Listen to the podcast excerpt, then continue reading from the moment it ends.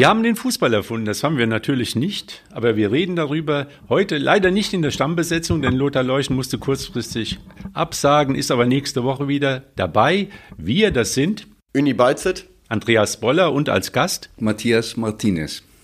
Matthias Martinez, ein Mann, in dessen Lebenslauf viele Stationen stehen, die sehr guten Fußball versprechen. Also, Göttingen, ich denke mal, Göttingen 05 werden sich auch noch einige dran erinnern können. Dann München, Mainz, Bremen, Wuppertal, Freiburg. Dann Ausflüge nach Buenos Aires, Madrid, Melbourne, New York, Paris, Pisa, Santiago de Chile, Seoul, San Luis, Tokio. Das sind alles Stationen, die im Fußball einen klingenden Namen haben, überall dort gespielt. Leider nicht, eher passiv muss ich sagen. Ähm, ich bin ja in Chile geboren und aufgewachsen und bin dann aber mit acht Jahren nach Bremen gekommen. Und da bin ich allerdings dann gleich zu Werder Bremen in die Jugendmannschaften gegangen und ähm, bin davon auch maßgeblich geprägt worden natürlich. Und zur Erklärung muss ich sagen, Professor Matthias Martinez lehrt an der Bergischen Universität neuere deutsche Literaturgeschichte. Auf dem Weg dorthin hat er Germanistik und Philosophie studiert, also ein Fußballprofessor. Aber einer, der wirklich mit zwei Füßen auf dem Platz steht, denn morgen ist ein ganz besonderer Tag. Matthias, könntest du da noch ein bisschen was erzählen? Also das hat man nicht alle Tage in Wuppertal. Ja, das ist wirklich was Besonderes. Ich freue mich da auch schon sehr drauf und bin auch schon so ein bisschen aufgeregt. Ähm, ich habe in diesem Semester eine Vorlesung über die Kultur des Fußballs gehalten und ähm, morgen kommt zum Abschluss ein besonderer Gast, nämlich Otto Rehagel, also eine der wirklich ganz großen Figuren der deutschen Fußballgeschichte. Juni Otto Reagel. König Otto, ne? König. König Otto, so wurde er damals genannt, meine ich.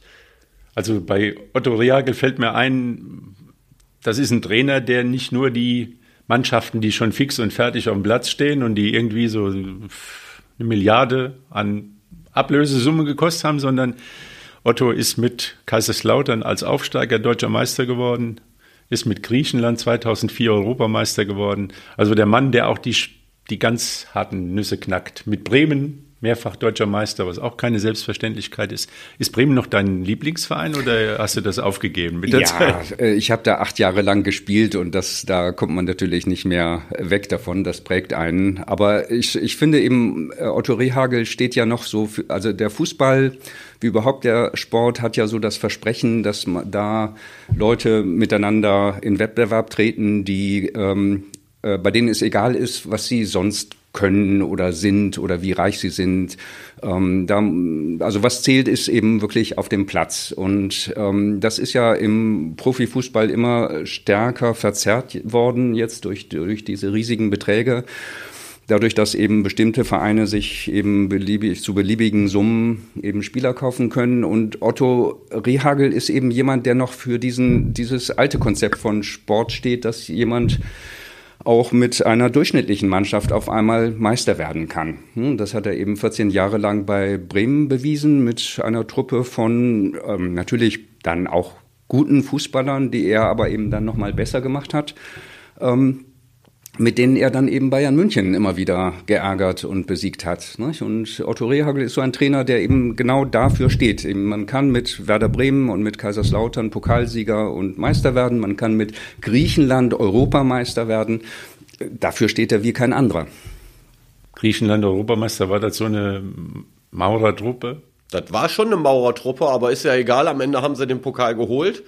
Und äh, ich glaube, Otto Rehagel war wirklich jemand, der äh, aus seinen Mannschaften das Optimum rausgeholt hat und in dem Fall mit Griechenland äh, einen Erfolg errungen hat, mit dem überhaupt niemand damals gerechnet hat.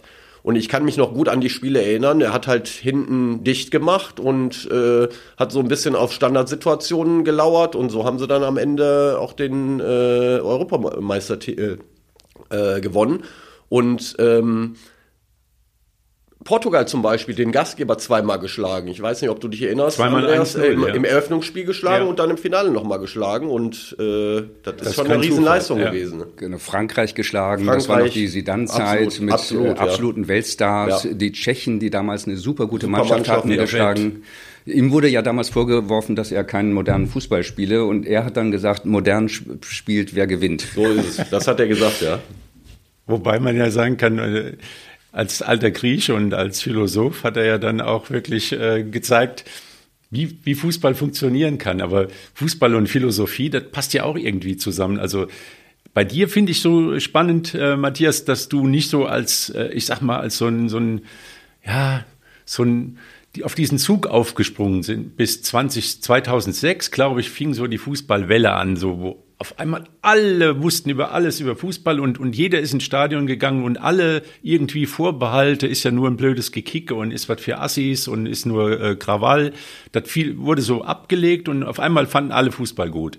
Du bist ja schon länger dran. Du hast äh, 2004 ein, ein Buch herausgegeben, also ein, Kompendium, glaube ich, wie nennt man das, wenn man Ein Sammelband. ein Sammelband äh, mit mit verschiedenen Beiträgen zum Fußball und das hieß Warum Fußball, aber warum Fußball?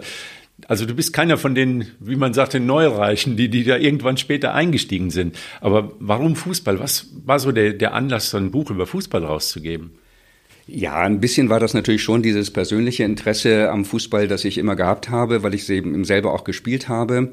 Ähm, äh, also äh, Fußball ist tatsächlich glaub, 2006 die Fußballweltmeisterschaft in Deutschland. Das war wirklich so ein Wendepunkt, wo auf einmal auch in den Feuilletons, ich weiß nicht, wie das in der Westdeutschen Zeitung war, aber wo eben nicht nur im Sportteil, sondern auch in den Feuilletons auf einmal über Fußball berichtet wurde.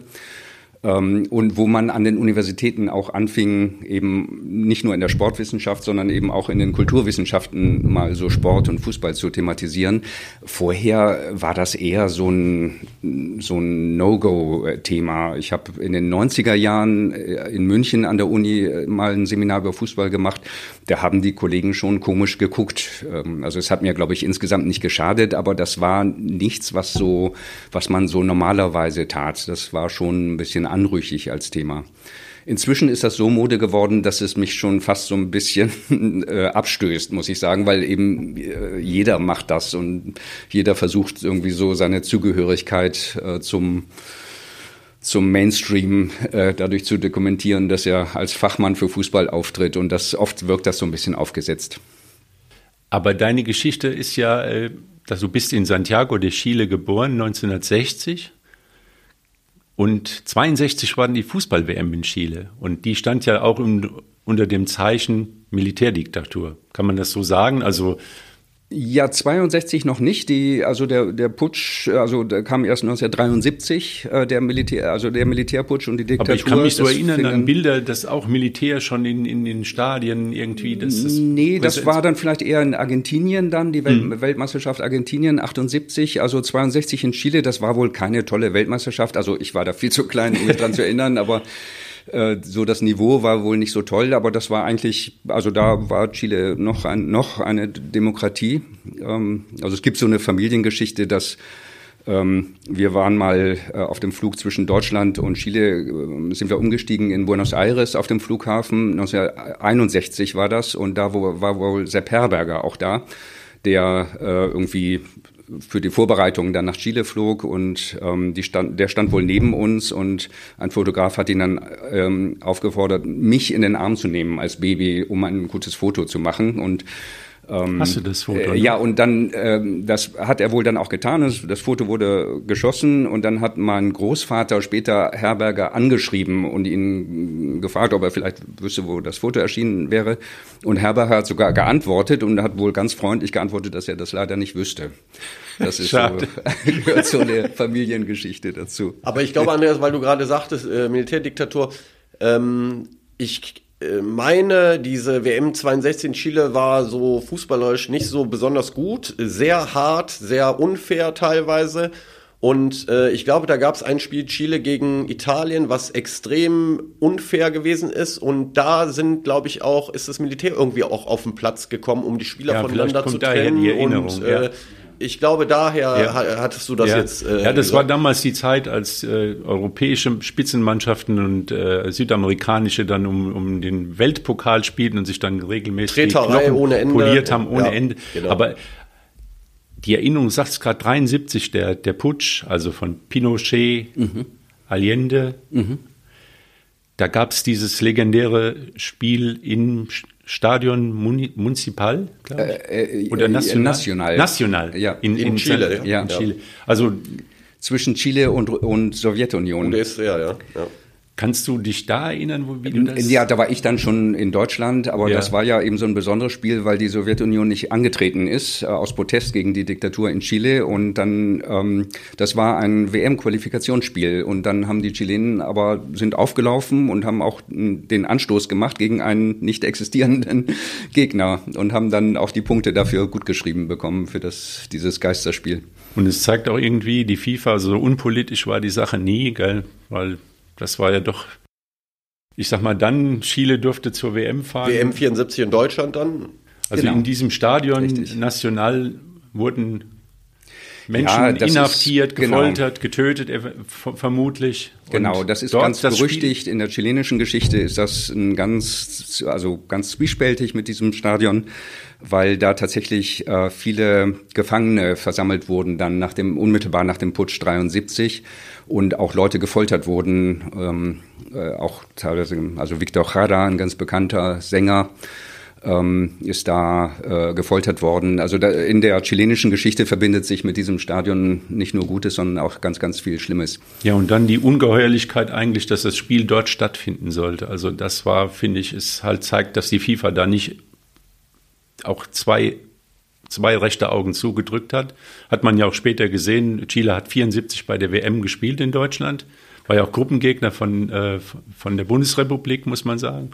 Ja, aber DDR. das ist natürlich die Frage, ob man jetzt ähm, politisch missliebige Mannschaft, äh, also Mannschaften aus politisch missliebigen Ländern nicht zulassen sollte zu solchen äh, zu solchen Ereignissen. Nicht? Ich meine, das ist, ähm, damit bestraft man natürlich auch das ganze Volk. Ne?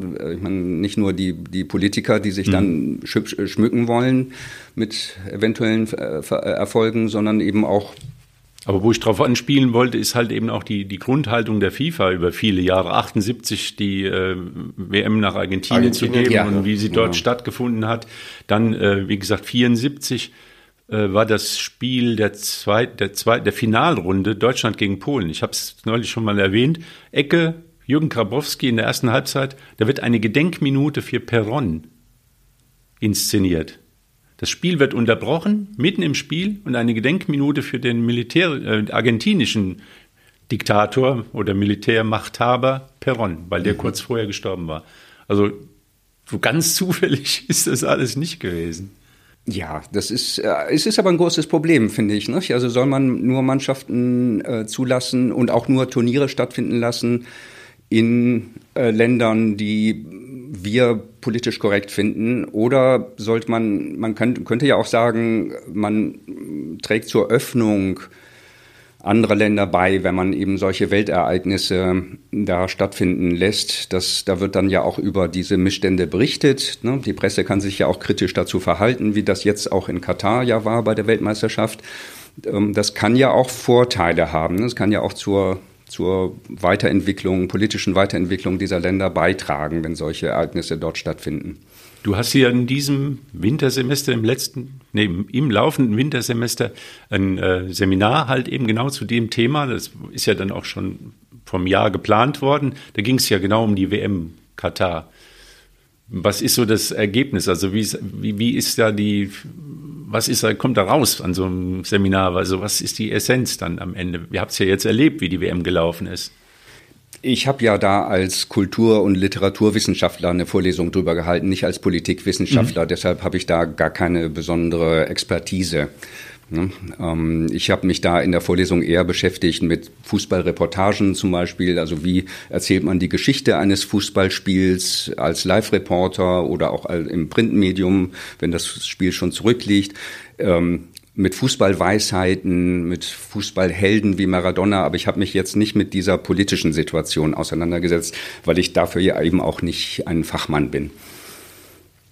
Der aktuelle Fußball, wie inwieweit beschäftigt der dich und inwieweit äh, bist du noch involviert? Ich habe gehört, also du spielst selbst noch Fußball. Wo, wo, kann man als Professor dann noch nebenbei noch Fußball spielen? Ja, das ist ja das Großartige am Fußball, dass man das in jedem Alter noch spielen kann. Inzwischen gibt es ja sogar auch Walking Football. Ich habe zuerst darüber so ein bisschen gelächelt, aber ich ähm, lebe in der Nähe von Münster und spiele da bei den alten Herren ähm, in, und, und das ist wirklich großartig. Bin da vor vier Jahren erst hingezogen und ähm, so die meisten Bekannten, die ich da habe, die habe ich über den Fußball kennengelernt. Also Fußball hat ja wirklich so diese großartige Kraft, Leute zusammenzubringen aus ganz unterschiedlichen Milieus. Also da haben wir einen Busfahrer, einen Richter, einen Psychiater, einen Steuerberater, wirklich ganz unterschiedliche Leute, die dann einfach jede Woche zusammenkommen und sich dann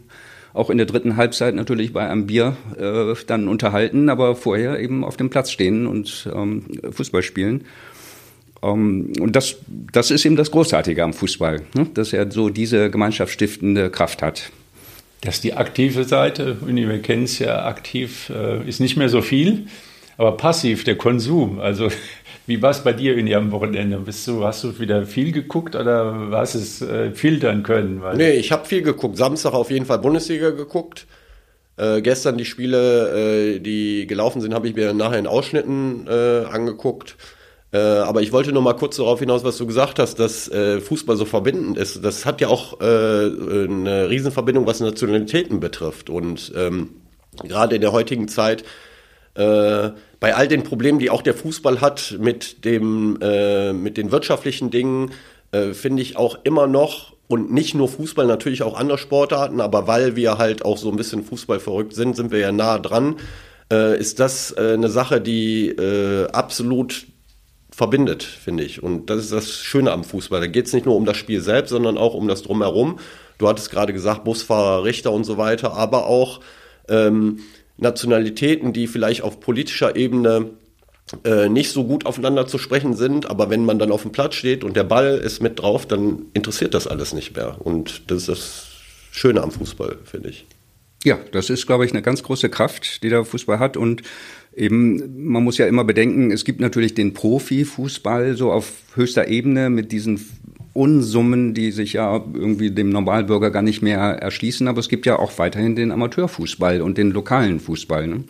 Wie ist das für euch? Also ihr habt ja dazu jetzt einen viel besseren Kontakt, als, als ich das jetzt habe. Aber hier in Wuppertal, der WSV spielt ja schon eine Rolle, oder? Also ich sag mal vom Unterhaltungswert, wenn du dir ein WSV-Spiel ansiehst im Stadion am Zoo, wenn es um was geht, dann ziehe ich das allemal in eine, pff, irgendein der äh, Sky-Bundesliga-Konferenz vor, wo ja meistens nur irgendwie der Videoschiedsrichter gezeigt wird oder das Spiel steht und irgendwo diskutiert wird, was im Hand oder sonst was. Also dieses Live-Erlebnis auf dem Niveau, also Regionalliga, vierte Liga, ist für mich Profifußball. Von dem, was die Leute leisten und was sie können, ist, das Profi, ist unter, von der Unterhaltung top wenn es ein gutes Spiel ist. Es gibt natürlich auch ein paar Gurkenspiele oder man, man, ist, man hält zum Falschen und der verliert halt eben. Also das da ist der Unterschied gar nicht so groß. Aber ich glaube, wirtschaftlich ist das ja, sind ja wirklich Welten und Welten und die tun sich immer mehr Welten auf. Ich habe am Wochenende gelesen, der Süddeutschen, da wird das ja im Prinzip äh, erklärt. So Länder wie ähm, oder Vereine wie PSG oder ähm, City, City die, die müssen ja nicht mal ein Interesse haben, wirtschaftlich auszukommen. Nein, es wird oben reingesteckt von diesen Katar und von Saudi-Arabien und von sonst wem, die nur aus Imagegründen da reinstecken. Also nicht mal der wirtschaftliche Faktor spielt eine Rolle. Und das ist ja irgendwie. Genau, das ist total frustrierend und es widerspricht ja eigentlich auch der Idee des Sports, finde ich. Nicht? Also als eines Wettbewerbs untergleichen. Äh, Otto Rehagel hat mal, also einerseits hat Otto Rehagel mal gesagt, Geld schießt keine Tore. Ne? Man muss dann schon auch das Geld richtig einsetzen und umsetzen. Aber er hat auch gesagt, auf Dauer siegen die Mannschaften, die am reichsten sind. Und damit hat er leider recht. Da hat er bestimmt mit recht, aber trotzdem, natürlich entfernt sich der äh, professionelle Fußball schon absolut von der Basis, aber äh, ich finde, die, die Spieler, die auf dem Platz stehen, wenn man jetzt auch als Beispiel die Weltmeisterschaft sieht, mit wie viel Leidenschaft zum Beispiel Marokko Fußball gespielt hat, oder äh, wie sehr äh, viele Messi gewünscht haben, dass er endlich diesen Titel gewinnt und wie sehr er, sage ich mal, in Anführungsstrichen, er sein Herz und sein Leben, sage ich mal, äh, auf den Platz äh, gelassen hat, obwohl er natürlich so viel Geld verdient daran sieht man trotzdem, dass der Fußball an sich eigentlich nicht kaputt zu kriegen ist. Also natürlich die Bedingungen drumherum, die sind total fragwürdig, aber die Fußballer selbst, die dann da auf dem Platz stehen, so ein Messi, der alles erreicht hat in seinem Leben, wie, wie äh, erleichtert das für ihn war, dann am Ende doch diesen Titel zu kriegen. Ich finde, das ist schon ein Trost, finde ich, bei der ganzen Geschichte. Und wenn man dann jetzt mal auf den Amateur, Amateurfußball runterbricht, wenn ich mit meiner Mannschaft Union Wuppertal sonntags um 15 Uhr auf dem Hardenberg spiele, dann äh, ist dieses Spiel für uns für die Spieler und auch für uns als Trainer in dem Moment das Wichtigste, was es gibt. Da ist uninteressant, ob Bayern München nochmal Meister wird oder Deutschland bei der äh, WM rausgeflogen ist, sondern in dem Moment ist das unsere WM und darum geht's im Fußball. Also im Kleinen ist es für jeden, der daran beteiligt ist, genauso wichtig wie im Großen, wenn Bayern München in der Champions League gegen Paris. Und das ist der Fußball, finde ich. Also darum geht's im Endeffekt. Das ist meine Meinung dazu. Und der Fußball hat ja als Sport auch, finde ich, gegenüber anderen Sportarten so das Besondere, dass eben dadurch, dass ja relativ wenige Tore geschossen werden, anders als jetzt beim Handball oder beim Basketball, ja immer schon auch Überraschungen möglich sind. Also beim Fußball, glaube ich, ist das öfter als in anderen Sportarten äh, möglich, dass eben auch so Underdogs mal gegen den haushohen Favoriten gewinnen, weil dann mal zwei Bälle gegen den Pfosten äh, prallen bei der einen Mannschaft und beim an, ähm, und der andere eben so mit einem glücklichen Eigentor dann gewinnt. Ne? Also diese Überraschungen sind beim Fußball eben häufiger als in anderen äh, und ich glaube, das, er, das erklärt auch so ein bisschen mit die besondere Beliebtheit des Fußballs ausgerechnet als Weltsport ne? und ja. gegenüber anderen Sportarten. Also wenn man nur aufs Wochenende guckt, äh, AC Mailand verliert zu Hause gegen Sassuolo 2 zu 5.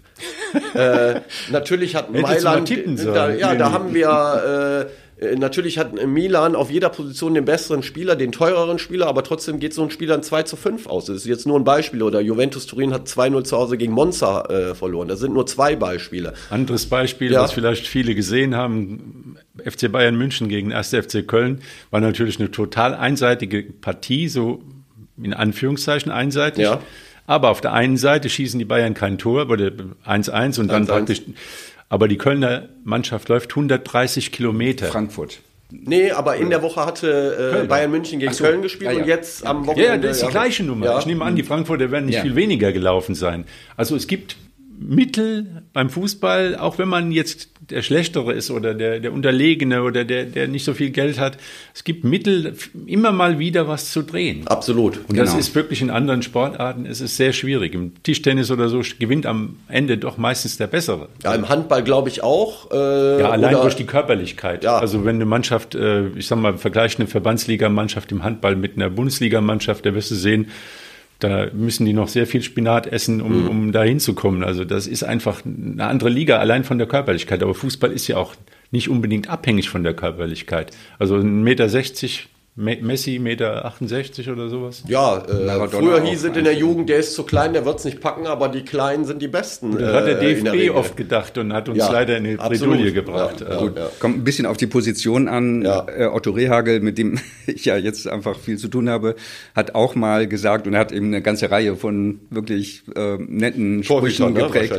Ein Meter neunzig kannst du nicht lernen. Kannst du nicht lernen, ja, ja, ja.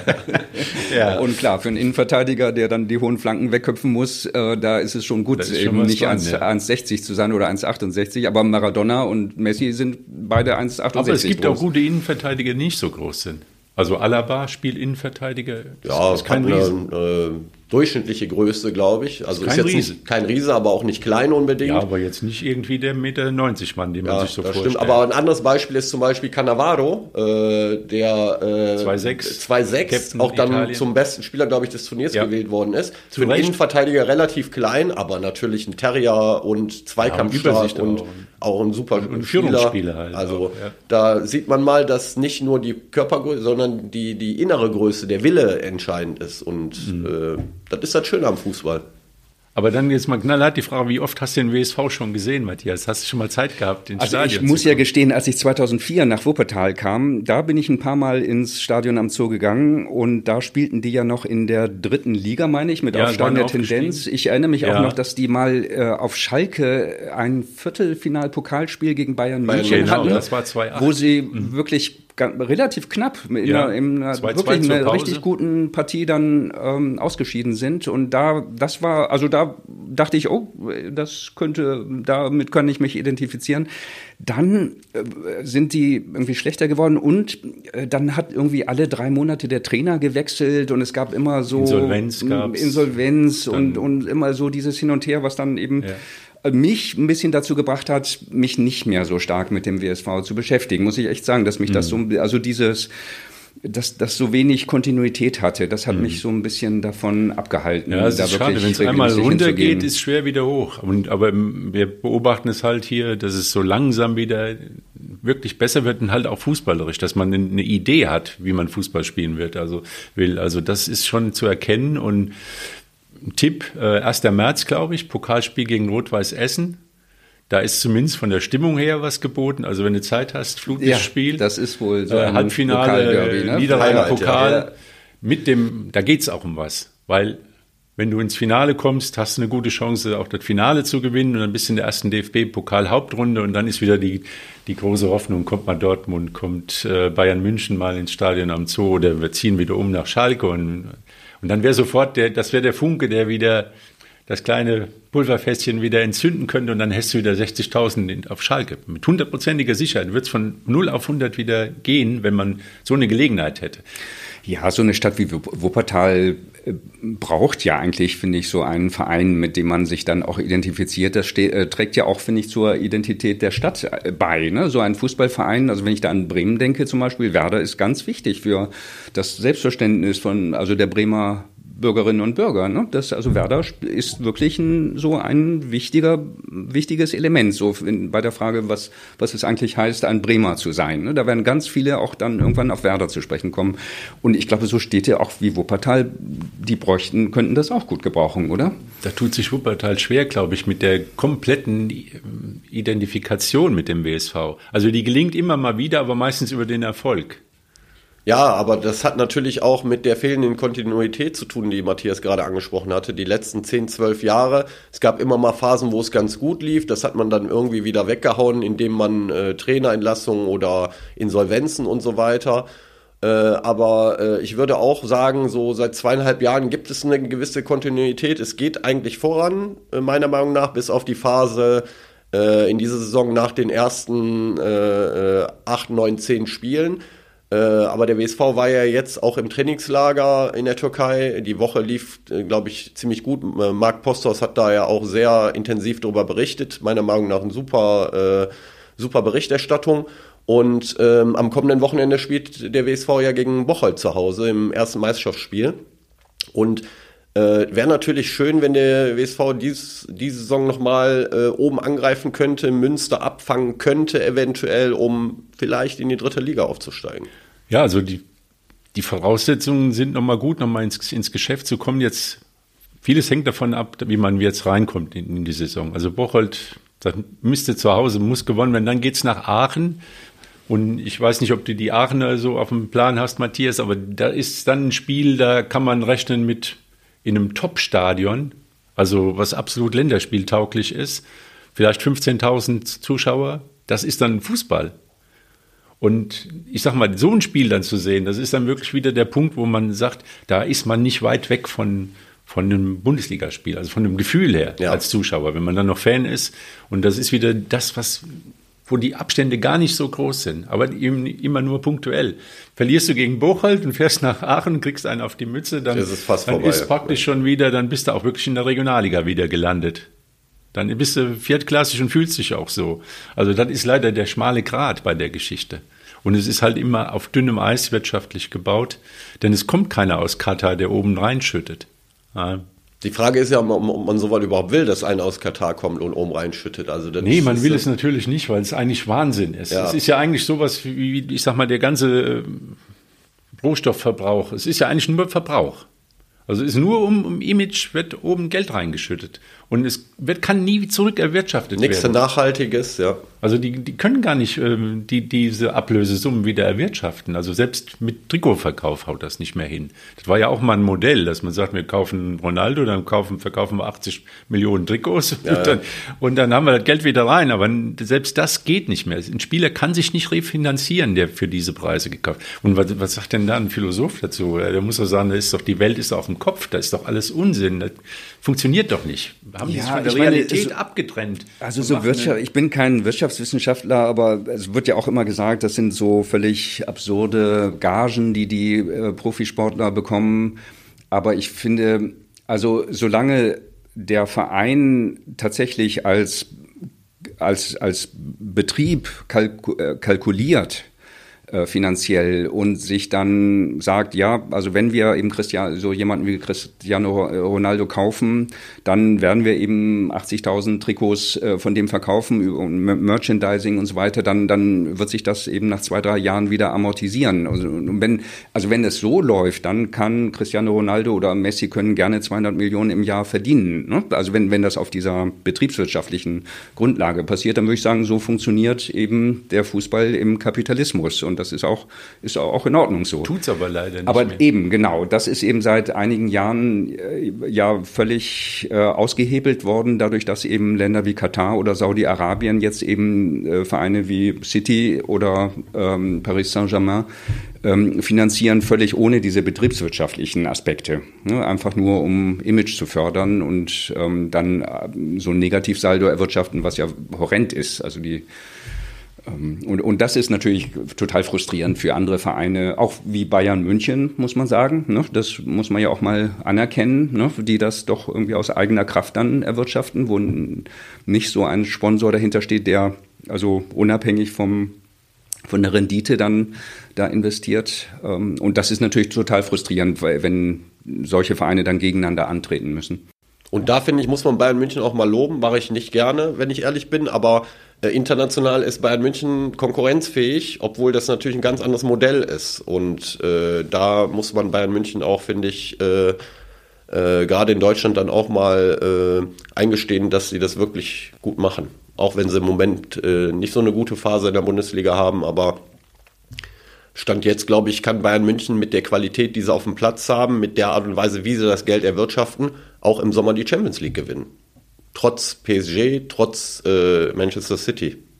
Habe ich so meine Bedenken. Also die habe ich ja schon öfter geäußert. Ja, ich sage ja nicht, dass sie äh, Favorit sind, aber ich will damit nur sagen, äh, die haben eine Mannschaft um Unrealistisch ist es nicht, äh, dass Bayern München ja, vor, vor zwei oder drei Jahren haben sie es auch äh, hingekriegt, als sie mit Flick äh, das Treppel sogar geholt haben. Und damals waren die finanziellen Voraussetzungen ja auch nicht viel anders als äh, heute. Aber sie hatten noch jemand, der Tore schießt. Ja, okay, das ist dann wieder eine andere Geschichte. Ja.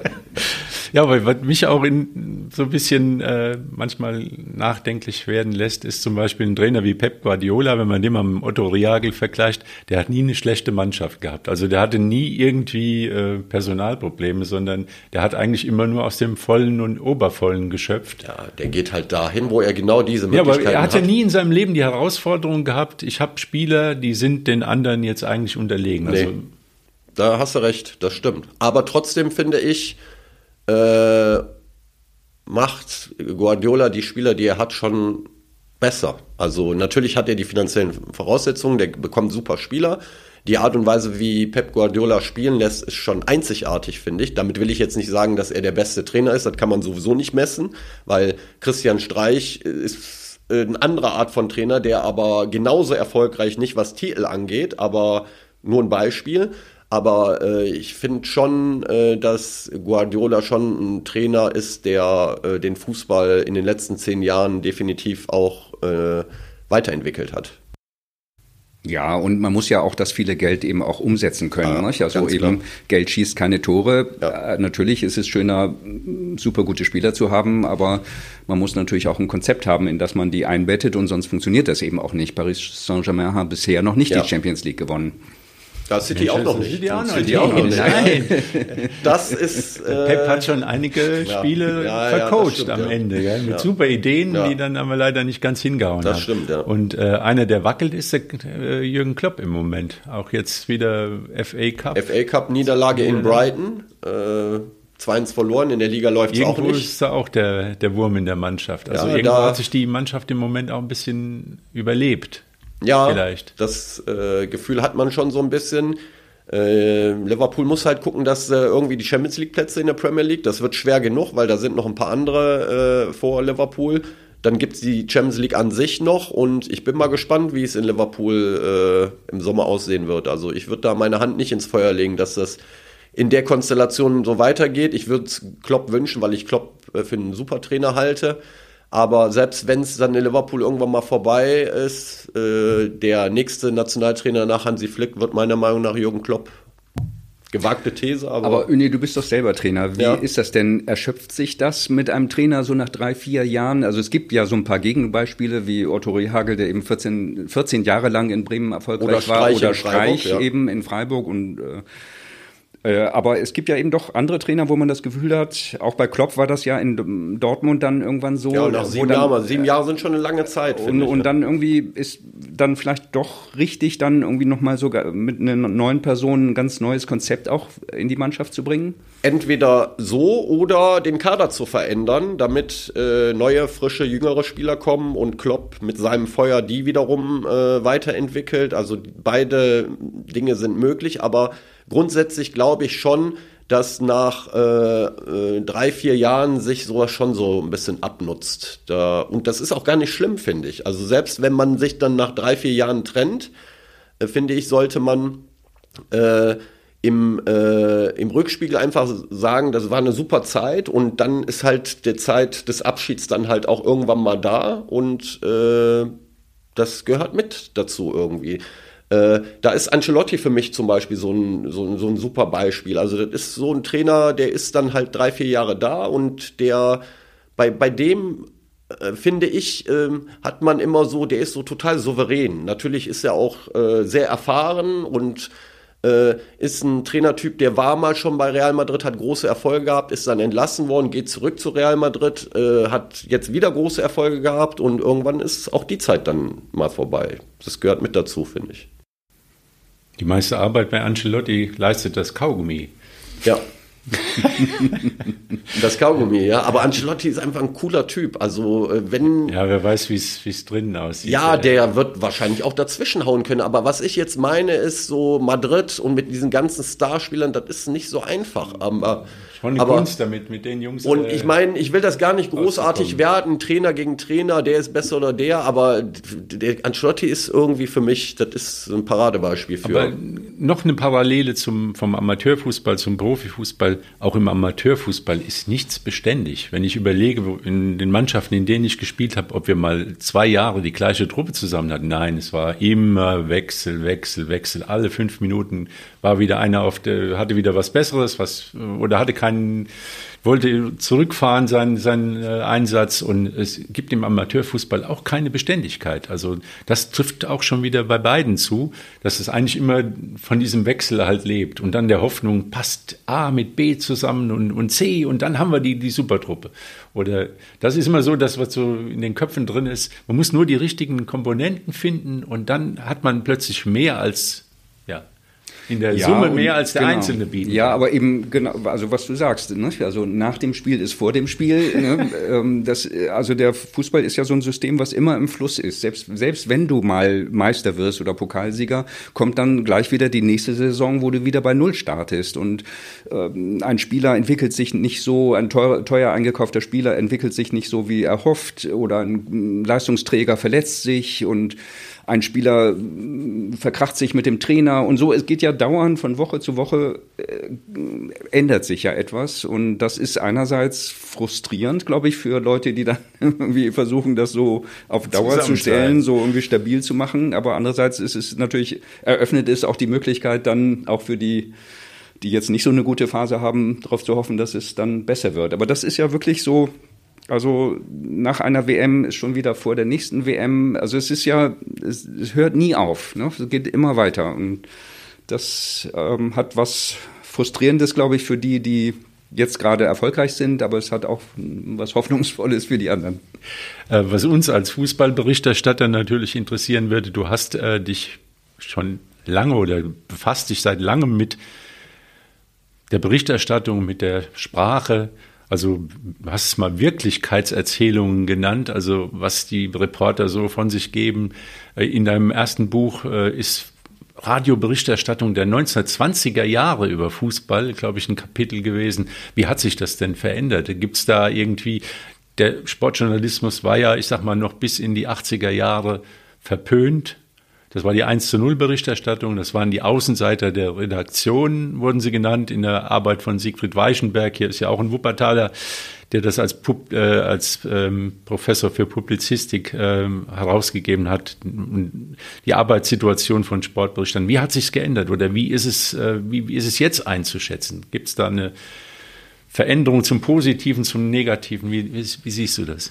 Also äh, du musst gleich mal erzählen, Andreas, wie das aus der Innenperspektive aussieht. Du bist ja lange Sportjournalist gewesen. Das kann ich natürlich gar nicht beurteilen. Ich kenne halt nur zum Beispiel bei den Radioübertragungen, diesen Live-Übertragungen, äh, wenn man sich da diese äh, Reportage von dem Zimmermann anhört über das Endspiel 54 ähm, dann ist das ja ein ganz anderer Ton, ganz anderes Pathos, was einen so ein bisschen auch noch so erinnert, finde ich, an die Zeit von vor 45. Also das ist einfach so ein anderer Stil, den es, glaube ich, mhm. damals gegeben mhm. hat, so in der Live-Berichterstattung als dann später so in den 60er, 70er Jahren, wo das viel gedämpfter war, viel neutraler. Und dann so meine Beobachtung, dass äh, mit der Einführung des Privatfernsehens und der Privatsender sich das dann wieder nochmal gedreht hat, dass dann wieder so der Eventcharakter mehr in den Vordergrund getreten ist und die Reporter wieder so ein bisschen aufgeregter werden und emotionaler berichten. Aber wie sieht das, wie ist das denn nach deiner Erfahrung gewesen?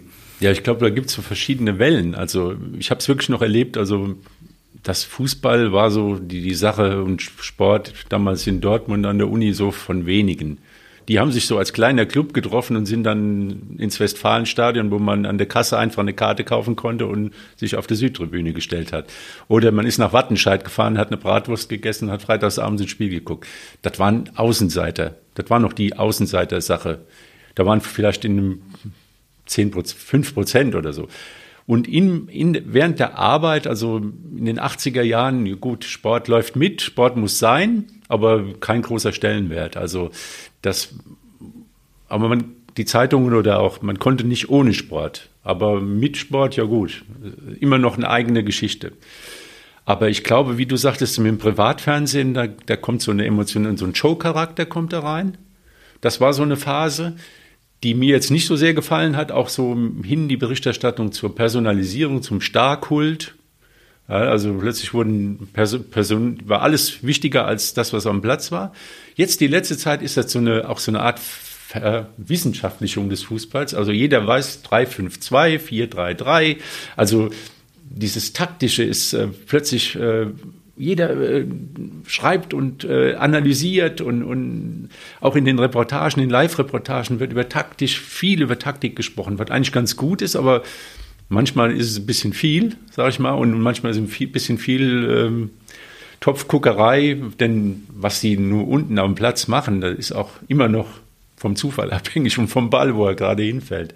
Also ich weiß nicht, wie du. Doch, das hast du sehr gut beschrieben. Also gerade diese taktischen Dinge im heutigen Fußball, die natürlich sehr wichtig sind. Da geht es um Details, um Einzelheiten.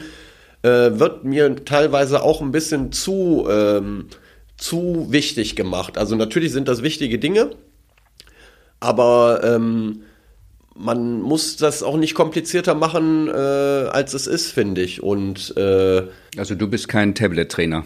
Ja, das eine schließt das andere ja nicht aus. Ich meine, heutzutage muss man als Trainer auch äh, mit dem Tablet umgehen können und man muss aber auf dem Platz auch mit den Spielern arbeiten.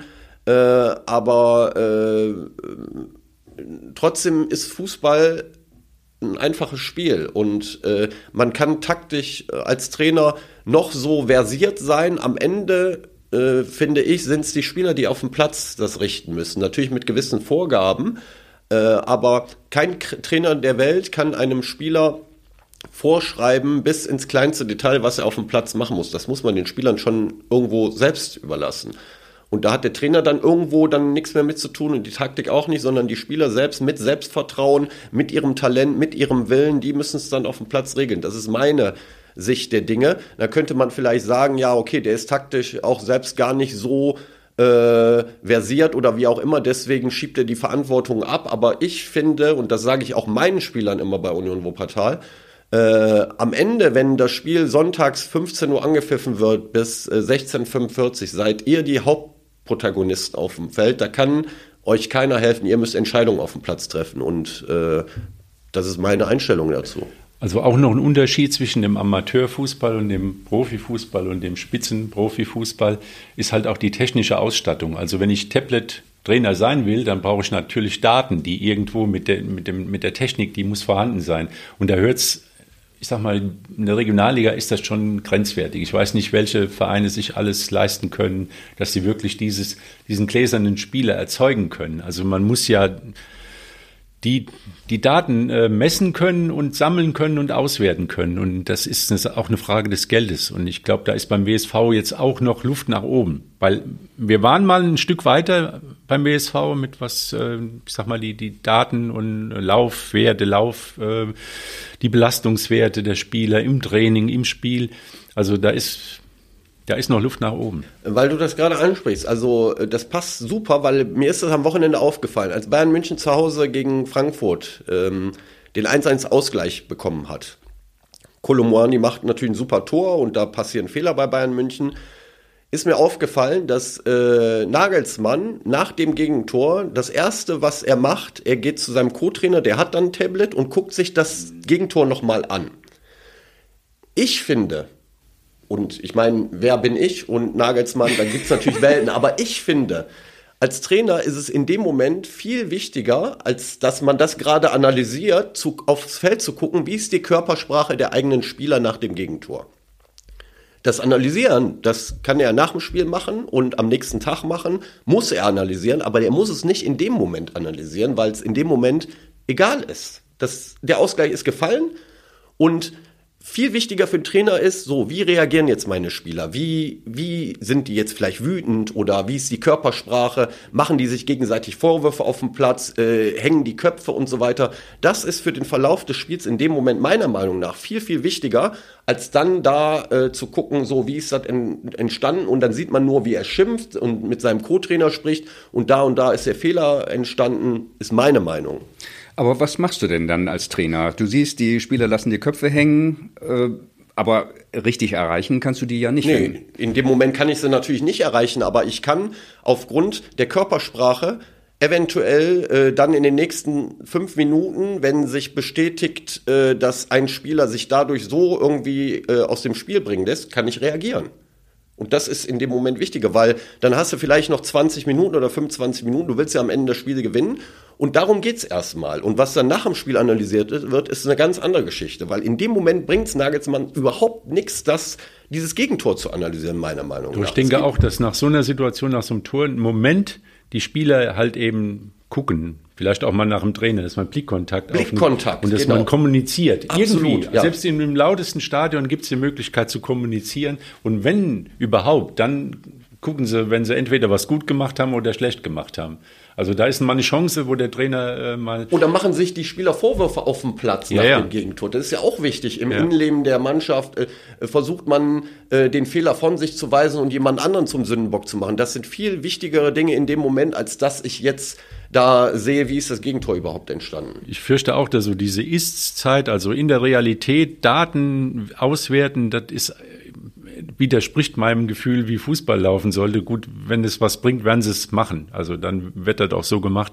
Also ich finde eher dieses Datensammeln und so, das ist eine Sache, die man dann später auswerten sollte. Das finde ich ist halt so. Ich meine, da geht es um viel Geld, warum soll man solche Möglichkeiten nicht ausnutzen? Man sieht ja auch dann, wie, de, wie die Spieler körperlich drauf sind, ist ja auch manchmal zum Schutz von Spielern, die dann aus einer Verletzungspause kommen, dass die irgendwann die Leistung runtergeht und dass man da nicht einen Spieler über einen Punkt laufen lässt. Und ja, aber insgesamt während des Spiels fixiert sein auf Daten und Tablets und so, das ist irgendwie Computerwelt.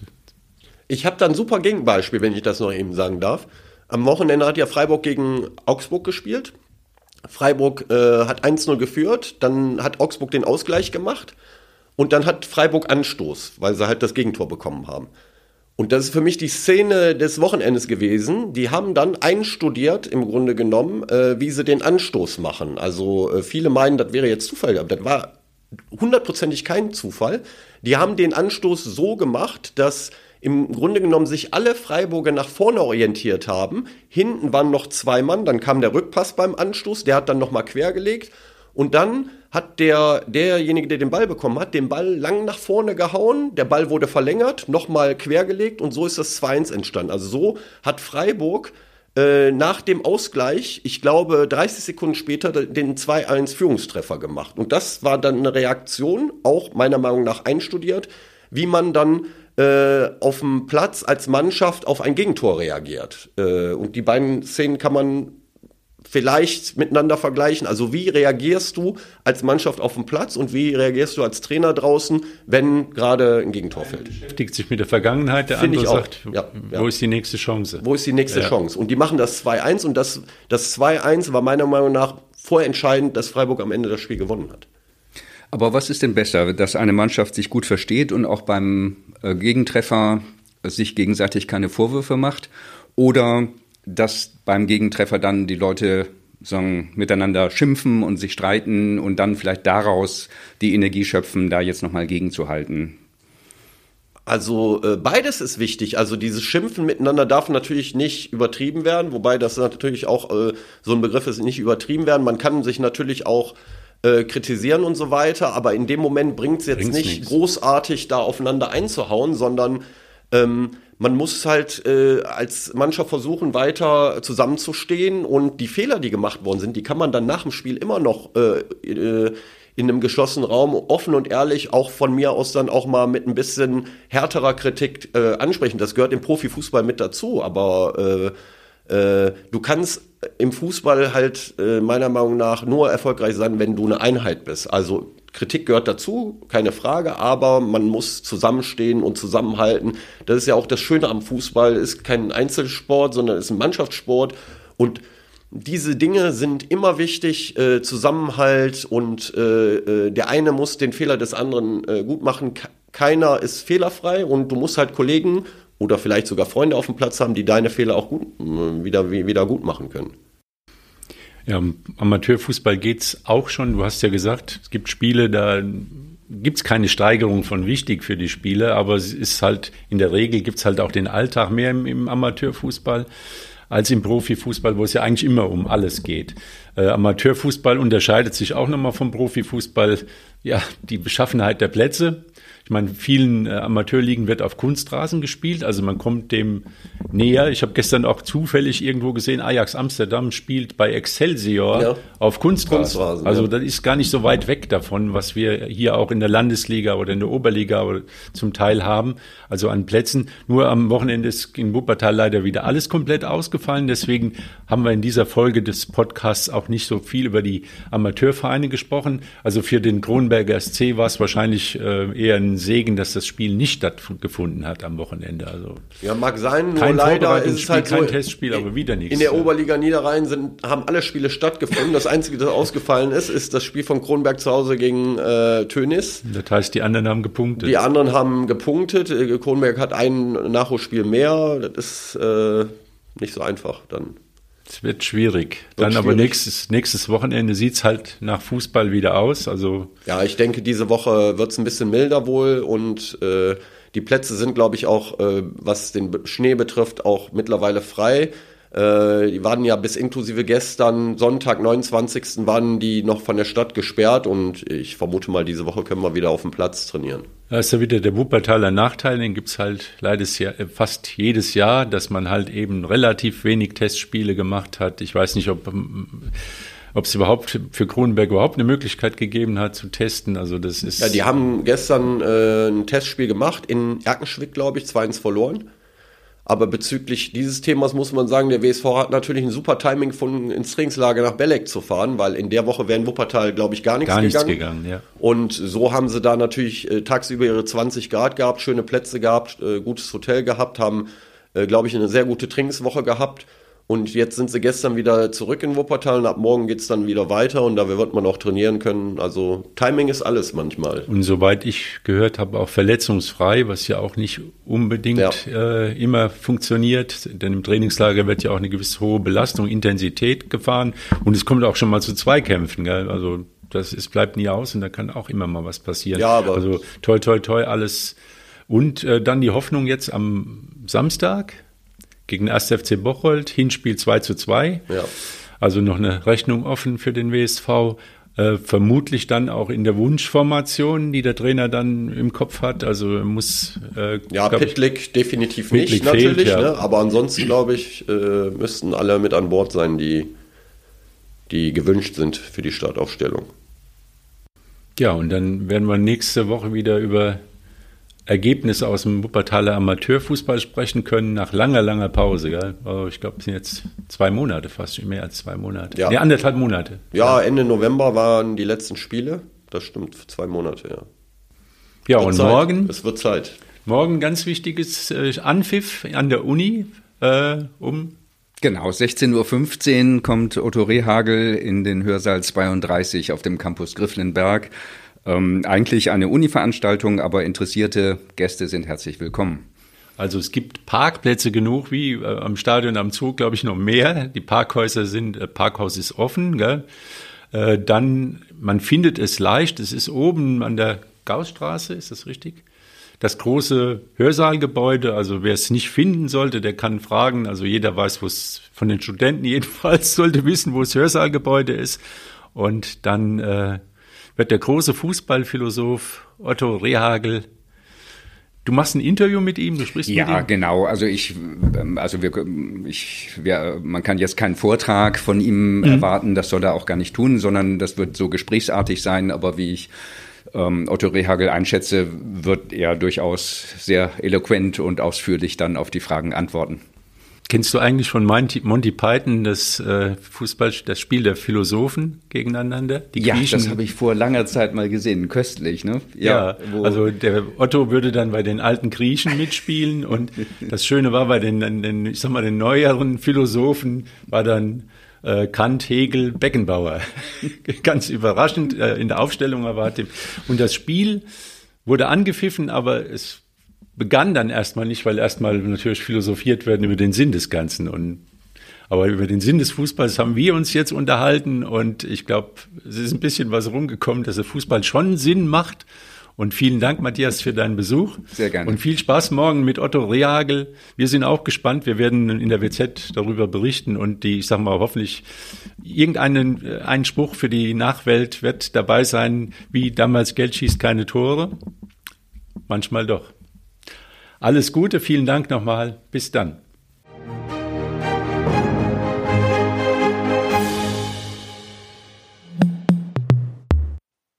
Dies ist ein Podcast der WZ.